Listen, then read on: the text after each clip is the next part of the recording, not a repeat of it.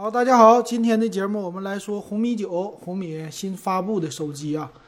这次呢，依然保持着红米家的售价。咱来看啊，正面来说呢，这块屏幕是一个，这不是水滴屏，这是一个水滴屏啊。很多的手机都采用的外形。背面的一个特色呢比较好，它是要四个摄像头，包括指纹解锁，哎，中间有一个圆形的这么一个造型。但是整机看起来呢，依然呢是比较廉价的价格哈，呃，外形也是这样的。再来看它具有的功能，这次最大的特色呢，就是在一个八百块钱的手机上给你四颗摄像头，这个玩的挺好的，并且这四颗摄像头里边还算是有料，就是它有一个超广角的镜头，在七九九的价位里有超广角的镜头，可以说满足你的基本的需要了。它也有一个一千三百万像素的主摄。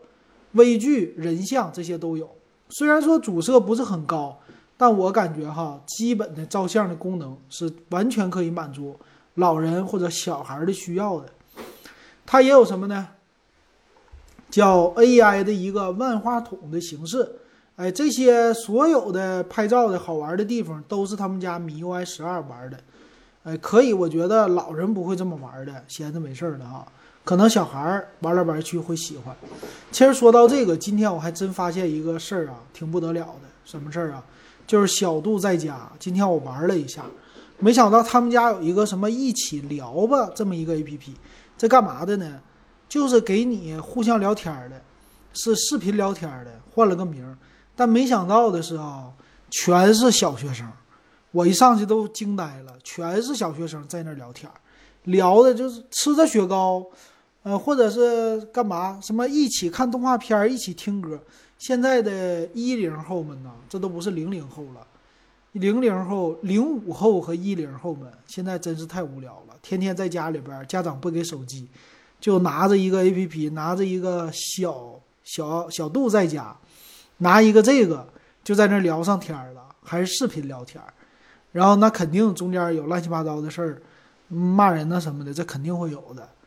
哎，这个就觉得这孩子真是和大人一模一样啊，真无聊。所以这不是什么好事儿，我觉得哈，应该监管一下子，呼吁一下子。那回过头来再说这个啊，小孩上小学那尽量别给他手机，给个手表还凑合，手机别用了，是吧？所以这个手机它针对的应该是初中以上或者高中，然后是呃老年人，基本上是这样的一个需求的。外卖员我觉得都用不上，因为啥呢？外卖员。等不及，这手机速度慢了，那可等不起。那这次呢，它的屏幕是升级了，屏幕呢用的是一零八零 P 的全高清的一个屏幕。哎，这一点上，在这个价位真是非常的难得哈。然后自己家也说自己家了，七二零 P 的屏幕效果不好。那这个屏呢，六点五三英寸，这不用介绍了。我现在手里边有一个 vivo 的 Z 一，这个 Z 一呢，去年的产品。就是这种屏一模一样，没什么区别，所以这个屏幕呢，绝对是，呃，怎么说，价位啊什么的都已经压得很低了，会惨很多了哈，都不排除这个屏幕是去年的产品，说不好，这不好说。那电池呢，五千零二十毫安的电池，说充电宝级的了啊，这个也行，那就看它的厚度呗。十八瓦的快充，在这价位啊，买不了啥了，已经 OK 了哈。搭载米 UI 的十二的系统。那处理器呢？OK，MTK。今年啊，今年我告诉你就因为华为的这件事儿，我觉得 MTK 要翻身。呃，最近股票说他们家也是大涨，哎，就因为这个事儿。现在呢，一旦华为的芯片受制了以后，说不定华为会大批量采购 MTK 的东西。MTK 呢，再有一些厂商一支持，夸夸的把这个量一走起来，哎。有那么一点起死回生的可能，但是呢，你说有没有人会收购它？这不一定。哎，毕竟说它还能提供一些芯片给别人，对不对？可能会注资吧，这不太清楚哈。那这个看 G 八零，G 八零呢，它这有意思，它叫呃高性能游戏芯。我们知道之前呢叫 G 九零、G 九五啊什么的，这是八零的。一会儿看详情里边，它到底核心数怎么样哈？那它呢，并不是五 G 的，它是四 G 的，它四 G 手机支持双频的 WiFi 啊，挺好。内存呢四 G 起步，六十四 G 存储起步，但是支持 TF 卡，最高五百一十二兆。那音箱呢？音箱他说了，就是功放，但是不是功放啊？喇叭，喇叭看起来应该是两个喇叭，但是一会儿还是详细参数的，咱们说。还有什么功能啊？儿童啊，Type C 接口啊，儿童空间，红外遥控，哎，保留了。然后免耳机的 WiFi 保留了啊，这一点挺好哈。指纹、人脸都有啊，这解锁。它这个背面的叫三 D 全曲面的一个握感，但是可不是玻璃的哈，就是塑料的，换个名而已啊，就塑料那种什么树脂的这种外壳哈，没啥啊，这个就是就没啥说的了，这手感肯定是非常普通了。然后有一个什么高品质耐摔呀什么的，哎，你记不记得红米刚推出的时候是十八个月保修，现在你看看他还说不说了，还是十二个月吧，不敢说十八个月了吧。我今天把我爸的红米七给它换掉了，红米七呢和这红米九比起来，还是说有不少能看出来红米九的进步的哈。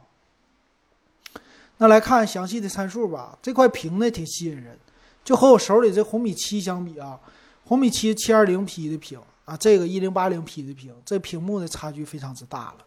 然后电池也不错哈，十八瓦快充 Type C 接口，再加上五千毫安电池。虽然说充电不一定那么特别快，一小时肯定充不满，但是呢，这电池的耗电呢，什么省电程度还是不错的。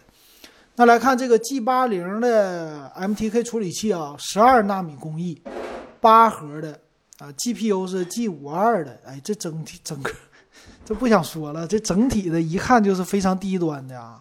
你不用指望他说能干什么大事儿啊，干不了啥大事儿，你就拿它聊微信就完事儿了。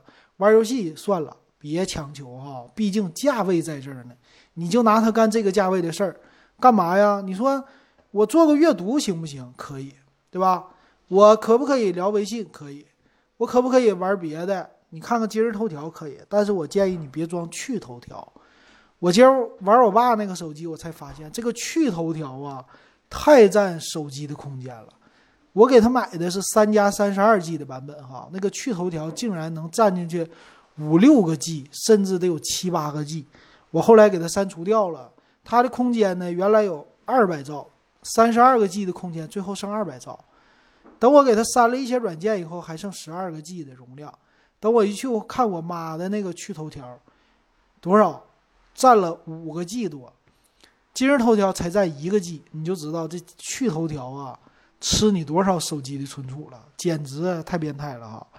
你要是父母有用去头条的，突然说手机空间不够了，你让他把去头条删除，一下子空间就出来了。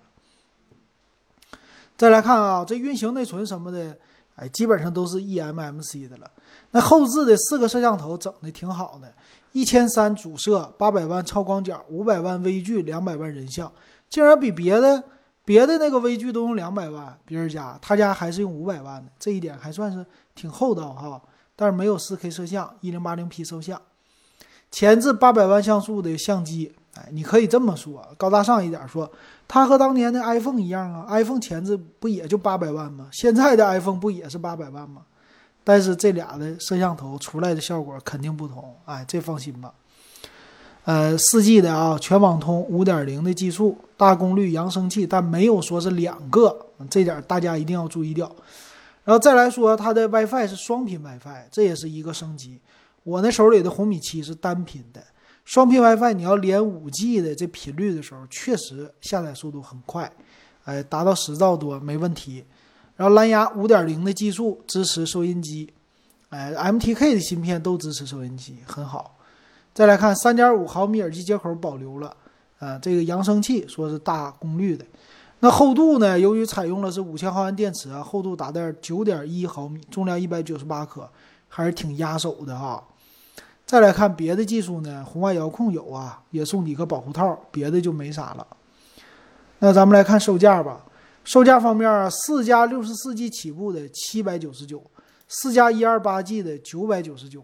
多了六十四 G 存储，多了六两百块钱，六加一二八 G 幺幺九九，那 OK 了。我建议呢，要买就买最低配四加六十四，七九九的售价完全够用。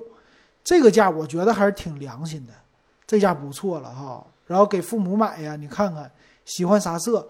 藕藕荷粉啊，霓虹蓝、墨黛青啊，碳素黑啊，这几个我觉得藕什么藕荷粉啊，霓虹蓝还不错。七九九啊，屏幕没缩水，内存四个 G，存储六十四 G，你给它加一个一百二十八的大存储 TF 卡，往里边一插，不知道是不是三卡槽设计，但是往里一插，呃也就足够了。然后给它单卡，别买个双卡就可以了啊，比那一百二十八 G 存储的强，性价比在这儿呢。有一百块钱就能扩充，那加起来呢，你还能将近一百九十六个 G，是不是比那个单买一二八的强啊？这种芯片你别指望装太多的软件，装了那么多的 APP 进去以后，手机必然会变卡。我觉得超过十个大型的天天用，切换的时候都会卡。不要太相信这个这个处理器了啊！这样的，毕竟价位放在这儿，但是确实跟它的红米七比升级非常大。其实跟红米八比应该升级也不小。我觉得这是红米九还是有性价比的一款机型。那说到这个性价比啊，红米，呃，今年出来一个，今天我们群里边发的是什么手机降价排行榜，第一谁呢？红米 K 三零 Pro，这说明什么？红米的降价空间非常之大，但这样的机型降价空间非常小了，已经给的性价比非常高了，我觉得挺不错的，大家喜欢可以入手啊，也是跑量的机型。行，如果喜欢我节目，可以加我微信 w e b 幺五三。六块钱入咱们电子数码点评群，感谢大家的收听还有收看，今天咱们就说到这儿。